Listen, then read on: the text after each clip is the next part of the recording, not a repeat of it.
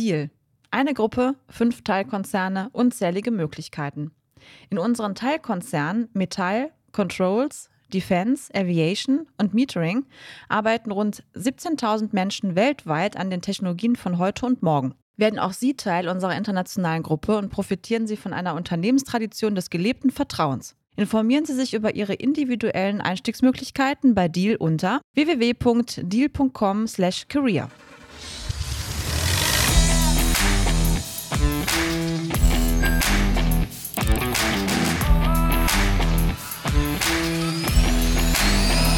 aufs Ohr. Ja, herzlich willkommen zu einer neuen Folge von Technik aufs Ohr.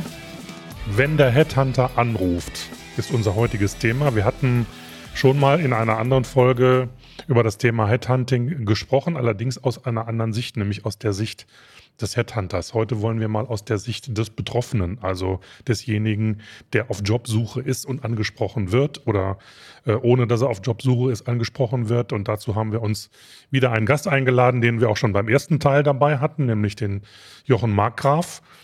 Jochen Markgraf ist äh, Geschäftsführer bei Talentor Germany bei der Kaiser Stehler Recruiting Beratung. Und er hat uns im ersten Teil erzählt, äh, wie das für einen Headhunter aussieht. Und äh, heute wird er mit uns darüber sprechen, wie es auf der anderen Seite des Schreibtisches aussieht. Hallo, Herr Markgraf. Hallo. Schönen guten Morgen, hallo. Ja, schön, dass wir wieder sprechen. Diesmal eine andere Perspektive. Ja, die erste Frage, äh, was sollte ich denn am besten tun, wenn mich ein Headhunter kontaktiert? Ja, grundsätzlich äh, eine Offenheit zeigen. Das ist, denke ich mal, ganz entscheidend und äh, durchaus über die Vakanz informieren lassen. Ähm, ansonsten weiß man ja nicht, was einem möglicherweise entgeht.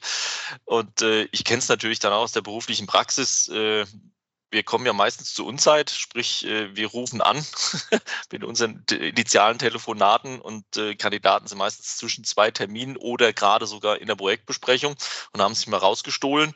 Ähm, insofern sollte man das Gespräch dann ähm, zu einer ungestörten Zeit idealerweise am Abend führen und einfach ohne Zeitdruck sich informieren und einfach mit dem Berater mal auszutauschen. Mhm.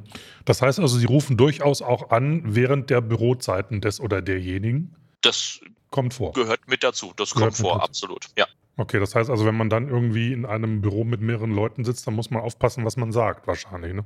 Das sind wir gewohnt. Also wir stellen okay. keine Fragen, indem ja. man quasi äh, offensichtlich sie so beantworten muss, mhm. äh, dass der geneigte Mithörer ja. im, im Großraumbüro Kenntnis davon hat, dass gerade ein Personalberater am Ohr ist. Okay.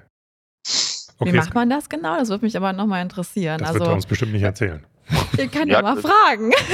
Man, äh, man kann ja die Fragen so stellen, dass man mit einem Ja und Nein antwortet. Und äh, Aha, okay. das kann ja durchaus auch sein, dass es der Gasableser ist, der zu Hause vor der Tür steht ja, man ihn mal zu einer anderen Zeit dann auch nochmal telefonieren muss. Also, also eher geschlossene Fragen stellen statt offene. Ja. Okay. Genau. Okay, konstruieren wir mal. Ähm, ich möchte gerne einen Job wechseln. Ich bin auf der Suche und äh, ich will gerne auf mich aufmerksam machen. Ne? Es gibt ja auch äh, den anderen Fall, dass Arbeitnehmer gerne gefunden werden wollen. Was muss ich denn da tun, damit so Leute wie Sie mich beachten oder mich vielleicht interessant finden könnten? Ja, also ganz klar natürlich, äh, dass die sozialen Medien und auch äh, dann mal die Möglichkeit, in Jobportalen ein eigenes Profil einzustellen. Wer das noch nicht hat und sich mit einem Jobwechsel trägt, sollte da auf jeden Fall sichtbar sein. Ähm, und der nächste Schritt ist natürlich äh, dann auch äh, zu versuchen, das eigene Profil ähm, detailliert darzustellen, ähm, so dass man wirklich äh, oder wir die Möglichkeit haben, sehr genau zu suchen, was dazu wiederum führt, dass äh, sich auch idealerweise die Qualität der Jobofferten, die man erhält, äh, damit meine ich dann quasi auch die, die Passung auf den Job, äh, deutlich erhöht. Weil ich höre sehr häufig von Kandidaten, ähm, dass sie zu Funktionen angesprochen werden, die äh, augenscheinlich überhaupt nicht passen. Insofern ähm, ist es durchaus äh, auch an uns genau zu selektieren. Aber je genauer wir natürlich auch eine Informations- oder Datenlage da noch haben, desto passgenauer kann man da auch noch mal suchen. Mhm. mhm okay. Wenn ich jetzt zum Beispiel bei Zing mein Profil auf Ich suche stelle, also das mhm. aktiv mhm. angebe und bin aber jetzt aktuell noch in einem äh, Beschäftigungsverhältnis, dann kann das ja auch zum aktuellen Arbeitgeber eine gewisse ähm, ja, Botschaft übermitteln, aber man bekommt vielleicht irgendwelche Rückfragen gestellt. Das kann ja passieren. Ähm, Durchaus was, möglich, ja. Ja, also was empfehlen Sie da? Also wenn jetzt jemand da eher vorsichtig ist und ähm, Mhm. also wie gehen Sie da vor, wenn jemand vielleicht das gar nicht eingestellt hat? Also sprechen Sie trotzdem denjenigen an oder Mhm. ja, wie kann man da vorgehen? Ja, also sicherlich äh, sollte man eine Formulierung wie ich suche einen neuen Job äh, beim, bei einer Anstellung äh, unter ich suche vielleicht nicht schreiben, es sei denn, man ist schon quasi sowieso äh, sagen wir, in der Freistellung begriffen. Ähm, vielmehr kann man da äh, dann mit Umschreibung neue Herausforderungen das lässt Raum für Spekulation, ist aber für uns durchaus ein Indikator, dass da vielleicht äh, eine gewisse Grundoffenheit vorhanden ist. Bei sozialen Netzwerken, Sie hatten Xing angesprochen, besteht natürlich auch eine Möglichkeit, äh, einen Informationsstatus äh, äh, einzustellen, ähm, den nur den Recruitern vorbehalten ist zu Mhm. sehen ähm, und somit wir eine klare Indikation haben, ist wirklich offen oder ist auf Jobsuche, ist offen, aber nicht aktiv auf Suche etc. bis hin zu nicht am Jobwechsel interessiert. Und diesen Indikator zugrunde legend haben wir schon mal eine ganz gute An- Basis zu sagen, ist da eine gewisse Grundoffenheit überhaupt da, äh, mit uns in Kontakt zu treten. Wir haben auch schon im ersten Teil über zwei Begriffe mal gesprochen. Das, das eine Mal ging es um, das um den Begriff Kandidat und beim anderen Mal um den Begriff Bewerber. Könnten Sie mal den Unterschied erläutern? Was ist ein Kandidat und was ist ein Bewerber? Also ein, ein, ein Bewerber ist derjenige, der sich aktiv auf eine Stelle bewirbt. Das heißt, er ist auch gezwungen, eine, eine aktive Rolle einzunehmen hinsichtlich sich Informationen zu holen, äh, sich über das Unternehmen zu informieren, über das Umfeld etc. Ein Kandidat wird im Rahmen eines Rekrutierungsprozesses von einer Personalberatung angesprochen und zeigt durch seine Offenheit ja ein erstes Interesse an einer beruflichen äh, Veränderung und natürlich auch an der vakanten Position. Er hat dann natürlich den klaren Vorteil, dass er durch die Personalberatung, sprich uns, mehr Details, Hintergrundinformationen zur Funktion, Unternehmen, Unternehmenskultur, den Social Benefits dann auch schon erhält. Und äh, natürlich äh, hat ein Kandidat dann auch den Vorteil, äh, dass eine Personalberatung ihn bei den weiteren Prozess mit dem potenziellen Arbeitgeber, sprich unserem Mandanten, dann auch di- diesen Prozess steuert, die Koordination der Gesprächsrunden, sei es Präsenz oder auch Online-Gespräche übernimmt und auch, wenn es zu persönlichen Vorstellungsgesprächen kommt, ähm, zumindest in unserem Fall, wir machen auch die Reiseorganisation für unsere Kandidaten. Dennoch will ich auch ganz klar nochmal darauf hinweisen, ist es wichtig, dass der Kandidat, sprich auch äh, der aus einer Beratung heraus vorgeschlagen wird, äh, bei den Direktgesprächen dann auch aktiv wird und sich entsprechend vorbereitet. Wir erleben es durchaus, dass Kandidaten sich dann ähm, in den ersten Runden beim potenziellen Arbeitgeber im wahrsten Sinne des Wortes zurücklehnen und Mhm. gemeint werden, ja, ich höre mir das jetzt mal hier an und jetzt äh, dreht man die Werbemaßnahmen dann auch ein. Also wenn man auch ein Grundinteresse signalisieren möchte, dann muss man auch eine als Kandidat dann auch zu einem späteren Zeitpunkt wirklich aktive Rolle da noch einnehmen und sich vorbereiten und äh, sicherlich auch die eine oder andere Frage nochmal zur äh, die man äh, im, Hinterkopf hat, dann auch wirklich dann auch stellen. Mhm. Mhm. Das gilt Ja. aber auch in Zeiten, wo der Arbeitsmarkt so gut bestückt ist, dass die Leute sich aussuchen können, wo sie hinwollen oder nicht. Ne? Da muss man nicht glauben, nur weil der Arbeitsmarkt jetzt eng ist, äh, dass man äh, sofort auch genommen wird, oder? Nee, Sie müssen ja überzeugen, also Genau. ob sei es Bewerber oder so oder Kandidat. so, ne? Mhm. Schlussendlich äh, müssen sie überzeugen und auch für sich werben. Sie, vielleicht ist die, die Eintrittshürde äh, für einen Kandidaten äh, etwas leichter, weil er auch durch äh, die Informationslage vorher besser abschätzen kann, wie ich eingangs jetzt schon sagte. Ja. Ja, viele denken ja, wenn sie von einem Headhunter angeschrieben oder angerufen werden, das hat so ein bisschen was von Massenanschreiben, Massenkontaktaufnahme.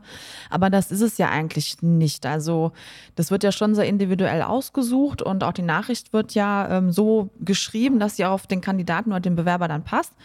Ähm, wie kann man da auch teilweise mit so einem Vorurteil aufräumen? ja, weil wir uns im Vorfeld wirklich Gedanken über das Anschreiben machen, ob die Vakanz für den Empfänger, sprich den Kandidaten, den wir, wir im Auge haben, wirklich spannend sein kann und äh, äh, die Funktion für ihn in irgendeiner Form einen logischen Schritt in seiner Karriere darstellen kann. Ähm, wir können klar im ersten, im ersten Schritt nicht alle Aspekte wie persönliche Motivation, die private, familiäre äh, Situation dann erkennen. Äh, zum Beispiel auch die Offenheit für einen mit der Fun Funktion verbundenen Umzug. Ähm, das ist häufig äh, missverständlich äh, ja, ausgedrückt in sozialen Medien. Da sagen wir, okay, äh, wir versuchen es lieber, als uns auf diesen Informationsstand auch zu verlassen. Und schlussendlich kann das erst beim persönlichen Austausch und bei einer direkten Kommunikation herausgefunden werden. Hm. Und ähm, ja, manchmal äh, setzt dann solcher Austausch auch äh, einen Denkprozess in Gang, äh, der die eigene äh, aktuelle berufliche Situation hinterfragt. Und wie bereits ja eingangs gesagt, kann sich der direkte Kontakt möglicherweise dann auch äh, zu einem späteren Zeitpunkt bei einem ähnlichen Projekt wirklich auszahlen und äh, ja, äh, auch wenn man vielleicht von einem anderen Berater da noch angefragt wird, weil man sich bislang noch nicht so intensiv mit dem Jobwechsel beschäftigt hat. In eigener Sache. Wir brauchen euch und zwar jetzt. Votet für uns beim Deutschen Podcastpreis in der Kategorie Wissen. Wir sind mit Technik aufs Ohr für den Publikumspreis nominiert. Abstimmen unter www.deutscher-podcastpreis.de slash podcast slash Technik aufs Ohr. Den Link findet ihr aber auf jeden Fall auch in den Show Notes. Dickes Dankeschön. Herr Markgraf, Sie sind ja schon einige Jahre in dieser Szene tätig, kommen aus, der, aus dem Personalwesen und so weiter und so fort. Wie hat sich denn aus Ihrer Sicht der ganze Arbeitsmarkt verändert in den letzten, ja, ich will nicht sagen Jahren, aber vielleicht auch in den letzten Monaten vor dem Hintergrund der Pandemie? Gibt es da eklatante Verschiebungen? Hat sich für Sie die Situation als derjenige, der im Headhunter-Bereich ist, tätig ist, irgendwie verschoben, verändert? Gibt es neue Prämissen oder andere Prämissen bei den Suchenden oder bei denen, die Sie gerne hätten für Ihre Klienten? Vielleicht können Sie so einen kleinen Situationsbericht uns mal geben. ja, da, da, hat sich einiges verschoben. Äh, grundsätzlich hat sich klar ähm, das Thema Arbeits- äh, oder Fachkräftemangel zieht sich ja immer wie, wie, wie so ein äh, roter Faden über die letzten Jahre hinweg. Ähm, das ist ja sicherlich richtig. Ähm, auf der anderen Seite haben wir natürlich auch äh, eine Veränderung hinsichtlich eines Kandidatenmarktes. Wie Sie schon gesagt haben, können die Kandidaten wählen mhm. Ähm, und sind vor dem Corona-Thema, was wir aktuell haben, noch deutlich risikoaverser geworden. Insofern besteht die Offenheit wirklich nur darin, wenn es derzeit wirklich eine, eine, absolute Verbesserung ihrer, ihrer derzeitigen äh, beruflichen Situation ist, idealerweise unter Beibehaltung äh, der Work-Life-Balance, sprich äh, mobiles Arbeiten, idealerweise kein Umzug mit dabei. Ähm, und das ist wirklich eine Gemengelage, wo es dann ja dann auch schwieriger ist, äh, bei einem Unternehmen die vielleicht derzeit jemanden haben, der äh, im näheren Umfeld aus dem Homeoffice äh, tätig oder aus dem mobilen Office dann noch tätig ist ähm, und dann aber für den Fall, dass Corona hoffentlich bald mal wieder ausgestanden ist, dann deutlich höheren äh, Präsenz dann auch wieder im Unternehmen zeigt. Wenn wir jetzt äh, über hunderte von Kilometern dann auch sprechen, wo dann jemand sagt, ich bin aber bereit, äh, für drei Tage ins Büro zu kommen und zwei Tage äh, aus dem, aus dem mobilen Office zu arbeiten, ist das sicherlich ein, äh, eine Situation, wenn nach Corona wird das beibehalten. Und das muss halt auf der anderen Seite im Unternehmen dann auch bewusst sein, dass sich hier dann auch die Randbedingungen verschieben werden, dass äh, man wirklich ähm, andere ähm, Arbeitssituationen und Arbeits, Arbeitsprozesse in der, in der, Kollaboration in Zukunft vorfinden wird, als wir sie vor der Corona-Situation gehabt haben. Hm. Also ich erinnere mich immer so an, an die Zeit, wo ich dann auch mal auf dem Arbeitsmarkt mich umgeguckt habe. Da kam immer die, ein Wort, was mir ständig ins Auge stach, das Thema Flexibilität. Also mhm. Flexibilität wirklich bis zum, ich hätte beinahe gesagt, bis zum Erbrechen. äh, aber äh, spielt das heute noch so eine große Rolle oder sind die Arbeitsbedingungen, die, ich sag mal, New Work Situationen, die man in Unternehmen findet, äh, sprechen die eigentlich dagegen, dass man immer nur flexibel sein muss, weil es eben mh, hm, unterschiedliche Möglichkeiten gibt, von wo und wie man arbeitet. Und merkt man das auch bei den Kandidaten, die da, hat da so ein Umdenken stattgefunden? Oder muss dieses Thema Flexibilität immer noch so eine große Rolle spielen? Also wenn man Flexibilität hinsichtlich äh, äh der Mobilität Oder, anbelangt, hm. ist das, Heute ist heißt das Mobilität, ja, ja, äh, richtig. Äh, Mobilität, genau. Ähm, ist das sicherlich Punkt, der, der derzeit im Wandel begriffen ist. Viele Unternehmen ähm, haben das auch erkannt, dass es wirklich funktioniert, dass die Leute vielleicht sogar effizienter arbeiten, ähm, weil sie einfach in der Lage sind, ihre, ihre, ihre private Situation mit der beruflich besser zu, äh, zu verbinden. Das heißt, äh, das Wort Flexibilität ist vielleicht äh, als Anforderungsprofil mehr auf Unternehmensseite gewandelt, hier eine, eine, größere Flexibilität anbieten zu können, um damit auch eine größere Attraktivität am Arbeitsmarkt äh, für potenzielle Bewerber oder Kandidaten dann auch auszustrahlen. Dennoch ist natürlich eine Person, äh, wenn man sie als flexibel bezeichnet, äh, denke ich mal, nach wie vor wichtig, um sich einfach auf änderte Randbedingungen und die Schlagzahl von technologischen Veränderungen etc. deutlich offener und, und flexibler was nutze ich selbst das Wort, zu zeigen in Zukunft, das ist nach wie vor vorhanden und nimmt natürlich aufgrund der Halbwertszeit von manchen Technologien deutlich, deutlich zu. Ja, mich würde noch interessieren, was den äh, Kandidaten am wichtigsten ist bei einer neuen Stelle oder bei einer Stellenanfrage? Also was zieht da in Anführungszeichen gut? Also ist es jetzt wirklich die neue Herausforderung eines Projektes, mehr Verantwortung oder klassischerweise noch mehr Gehalt? Eine gute Work-Life-Balance, ist es alles zusammen, was ja auch teilweise wahrscheinlich schwierig ist anzubieten?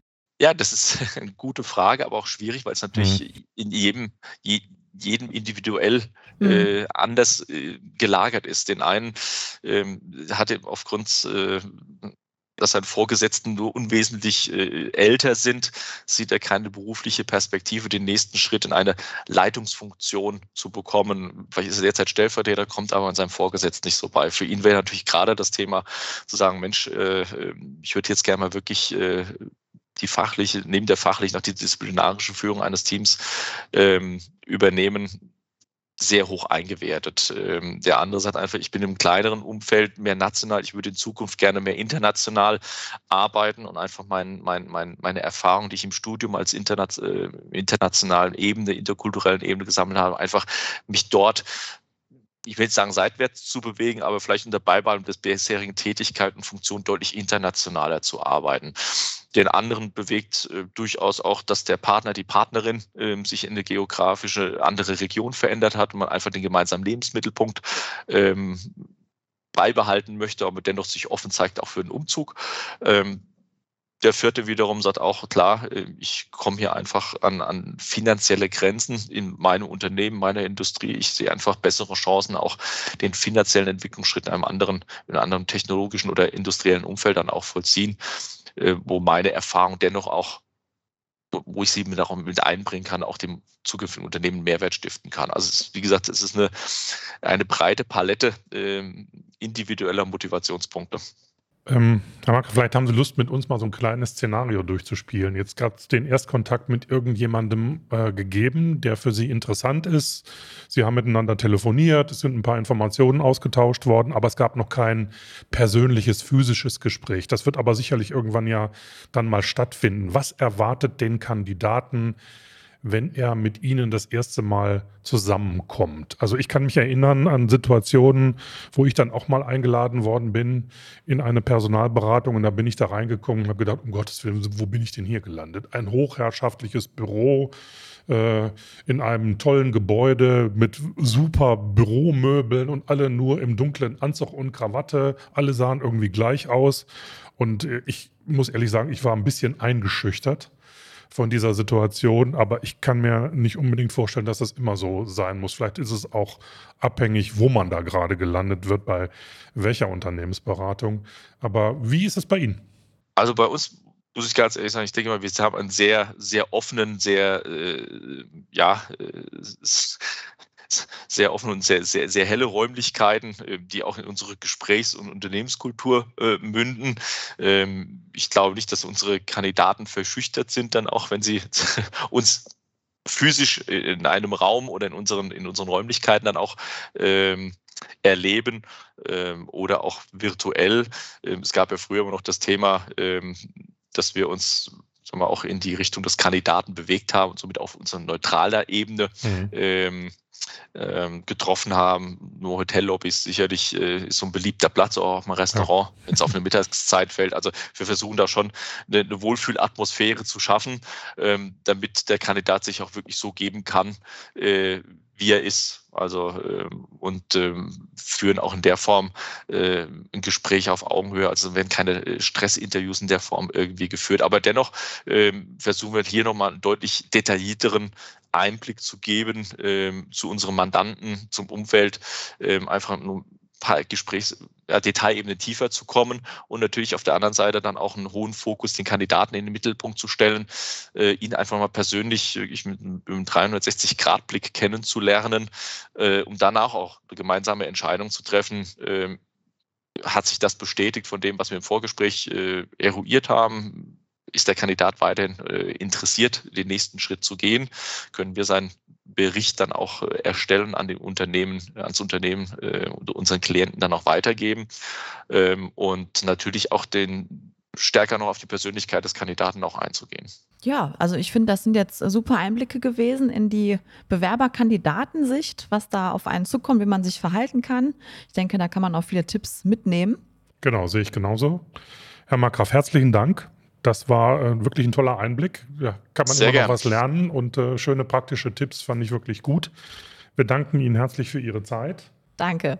Und äh, ja, wer noch mehr über das Thema wissen will, der guckt bitte gerne in unsere Show Notes zu diesen Teilen oder zu diesen beiden Teilen, die wir dazu jetzt veröffentlicht haben. Ja, und wenn es noch Themenwünsche gibt, Anregungen oder sonstiges Feedback, dann schreibt uns doch gerne an podcast.vdi.de oder wenn es euch gefallen hat, noch besser, dann teilt uns gerne auf entsprechenden Plattformen. Prima. Dann sagen wir unserem Gast herzlichen Dank und zu euch Tschüss für dieses Mal und wir freuen uns auf das nächste Mal. Tschüss.